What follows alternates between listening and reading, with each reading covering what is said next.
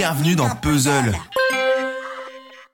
Bonjour, je suis John. Et moi Eh ben c'est Zen, bien sûr Comme on vous l'avait dit la semaine dernière, l'épisode de cette semaine est placé sous le signe de l'Octobre Rose, Bon, c'est quoi ça? Un mois dédié à la sensibilisation du dépistage du cancer du sein qui touche encore beaucoup de femmes.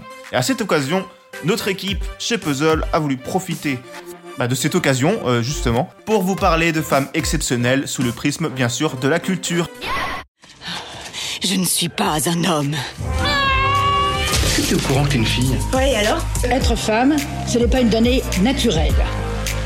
C'est le résultat d'une histoire. Parce qu'on va toujours vous identifier à la petite princesse de la guerre des étoiles. C'est une petite princesse qui se bat, qui a du caractère. Parce que ce n'est pas une victime de princesse. Elle est très forte. Parce qu'on ne parle en fait que des tenues des filles.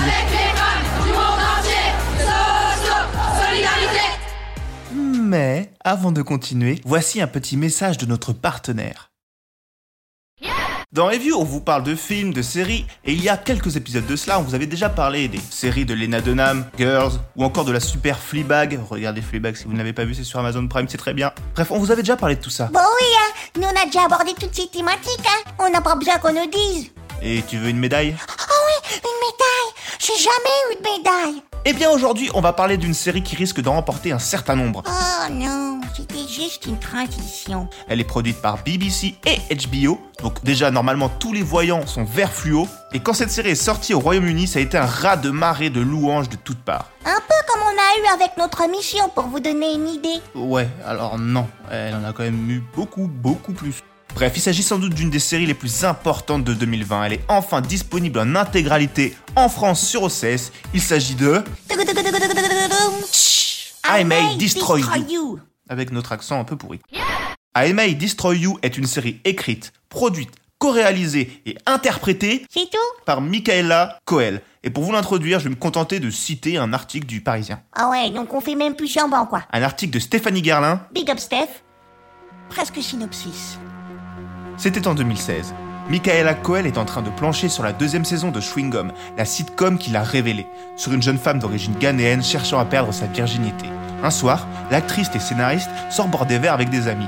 Droguée par un inconnu, Michaela Coel est violée. Ce traumatisme personnel est à l'origine de cette série I May Destroy You, qu'elle a écrite et co-réalisée et dans laquelle la comédienne désormais âgée de 32 ans incarne Arabella, jeune autrice à succès, icône de sa génération, qui subit la même agression. Vous l'aurez compris, on va parler de choses assez dures dans cet épisode, donc je vais pas en faire des tartines, hein, mais je préfère euh, prévenir celles et ceux qui sont sensibles à ces thématiques avant qu'on démarre vraiment. Donc ce point de départ de la série, c'est une situation vraiment vécue par son autrice et actrice, etc. D'ailleurs, plusieurs moments ont eux aussi des relents autobiographiques, comme son rapport à l'écriture, le pouvoir de catharsis qu'il offre. Et Michaela, elle va mettre deux ans à écrire cette série. Et ça se sent. Il n'y a qu'à regarder la vraie intelligence dans sa manière de peindre ses personnages et leurs conflits, avec un espèce de naturel qui désarme le spectateur. Pour traiter son sujet, elle le décline sur une triste palette. On assiste à plusieurs viols en réalité, mais dans des contextes très différents. Du plus euh, classique, on va dire, dans notre imaginaire, l'agression par un inconnu dans une soirée, mais également dans d'autres cadres plus quotidiens. On y voit aussi, et c'est rare dans la fiction, le viol d'un homme. Alors évidemment, il y a des scènes éprouvantes, pas dans le sens euh, glauque à la irréversible, si vous voyez où je veux en venir. Ça n'en rajoute pas pour en rajouter. On se complaît jamais dans la noirceur ou le glauque.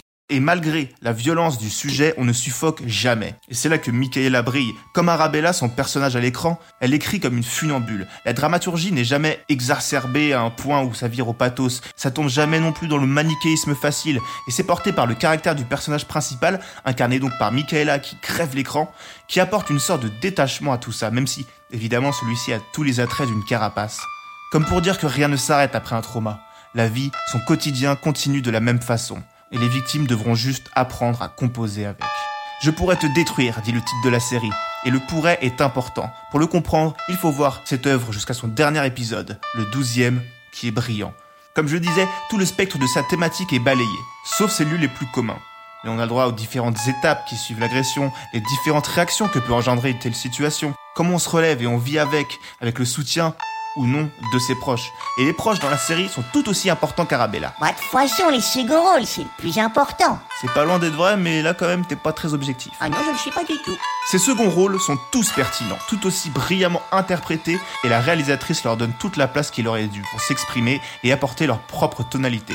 C'est une série qui s'adresse à tout le monde, qui devrait être vue par tout le monde, et qui peut sans doute agir comme une vraie catharsis pour de nombreuses femmes, et qui livre de vraies clés. Comme si c'était pas assez dur de traiter un sujet du genre, Michaela en profite pour aborder tout un autre tas de thèmes, souvent avec le même équilibre. Et évidemment avec un angle assez inédit, le point de vue d'une femme racisée, qui a toute la place de s'exprimer pendant 12 épisodes de une demi-heure chacun, et qui aborde plein de questions sans jamais que ça semble forcé parce que voilà, je suis une femme noire en 2020, il faut que j'aborde ces sujets de société car c'est ce qu'on attend de moi. Non, c'est juste que son autrice et donc sa série est juste fondamentalement ancrée dans son époque, lors des réseaux sociaux et de toutes ces questions de société qui ont enfin émergé ces dernières années, les évolutions de rapports qu'elles ont entraînées et même leurs paradoxes. Il y a une vraie force, une vraie rage sous-jacente qui traverse la série sans jamais la transformer en quelque chose de militant ou de moralisateur. C'est beaucoup d'humanité, avec sa noirceur, mais aussi sa lumière. Que ce soit ses thématiques, sa génération, ses personnages, rien n'est jamais dépeint dans une entière complaisance ou un total cynisme. C'est ce qui fait sa force, et le pire c'est que tout ça semble naturel à l'écran. En plus, la BO est cool, Ouais, leurs looks sont cool, ouais, ça se passe à Londres, et Londres, bah c'est cool. that's right. La réal, elle est cool. Ok, Les acteurs sont cool. ok. L'humour est cool. Tiens donc, Bref, je ne peux que vous la conseiller. on ne peut que vous la conseiller. Ah oui, t'es là, toi. On ne peut que vous la conseiller, moi et mon second rôle, I May Destroy You, dispo en intégralité sur OCS.